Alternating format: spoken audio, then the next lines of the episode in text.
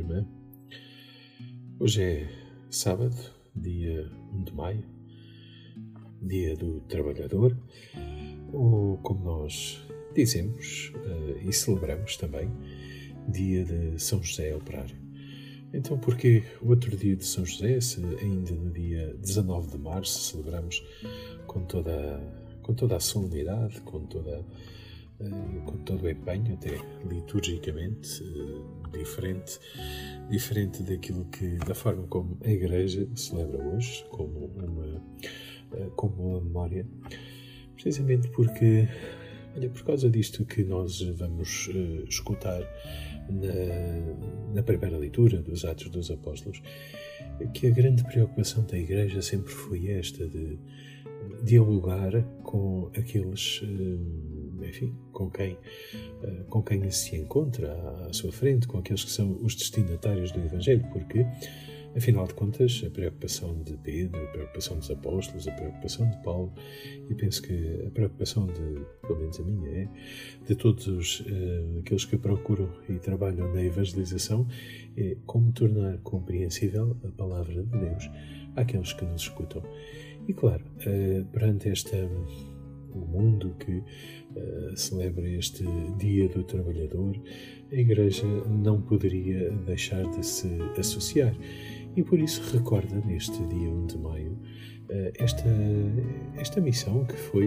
eh, que foi a de São José, ainda mais neste, neste ano em que celebramos, um, celebramos o ano de São José, uh, também esta dimensão do trabalho que São José, da profissão que tinha, enfim, uh, vulgarmente uh, carpinteiro, sim, o que, o que está o que está no texto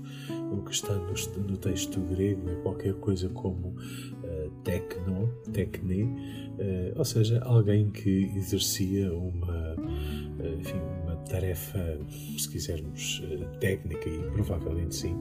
seria esse, esse trabalho, da, trabalho da madeira que, que São José tinha e provavelmente terá uh, também passado esse trabalho a Jesus. E, portanto, é esta dignidade, porque o trabalho dignifica, dignifica o homem e, por isso, neste dia, a Igreja associa-se a esta solenidade, a esta comemoração civil e recorda a memória de São José Operário. Ora, mas eh, olhando um pouco mais detalhadamente para o trecho dos Atos dos Apóstolos que hoje nos é servido,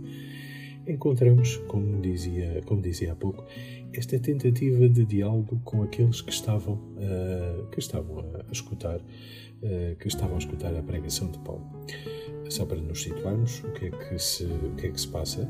Uh, Paulo e Barnabé estão os dois em, em Antioquia da Pisídia e estão pela segunda semana consecutiva. E o que é que fazem? Aquilo que escutamos já ao longo desta semana. Chegam e vão à, e vão à sinagoga.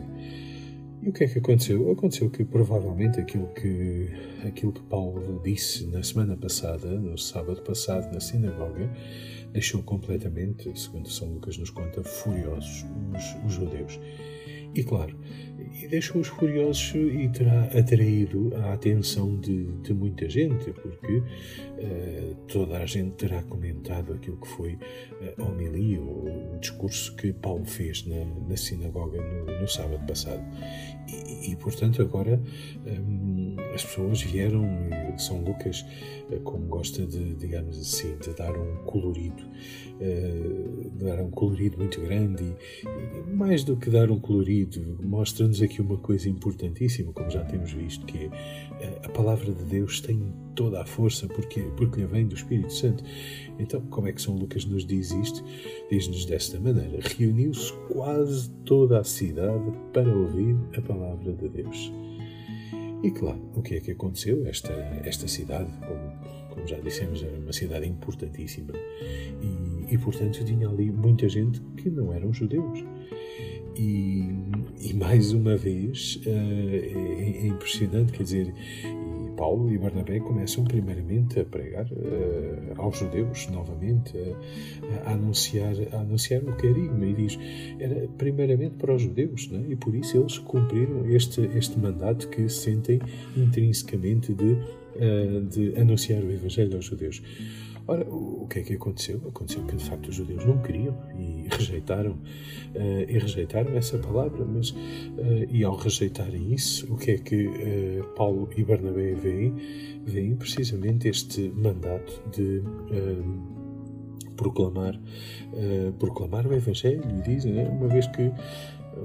vós rejeitastes esta palavra, nós voltamos para os, para os gentios, porque, eh, porque esse era também o mandato do Senhor de fazer dos apóstolos a luz das nações para levar a salvação até aos confins da terra. Reparemos que também para os gentios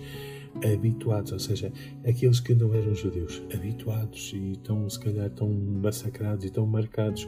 porque uh, sempre, uh, sempre estavam excluídos da pregação do Evangelho, então agora viam ali que aqueles dois, uh, aqueles dois apóstolos, Paulo e Barnabé, tinham agora também para eles uma, uma palavra de salvação eh, uma palavra, a boa nova de Jesus, a boa nova do Evangelho, já não estava limitada a uma raça, eh, que eram os judeus, mas estava aberta a todos. Convido-te hoje, neste dia de sábado, neste dia de São José Operário, dia do Trabalhador,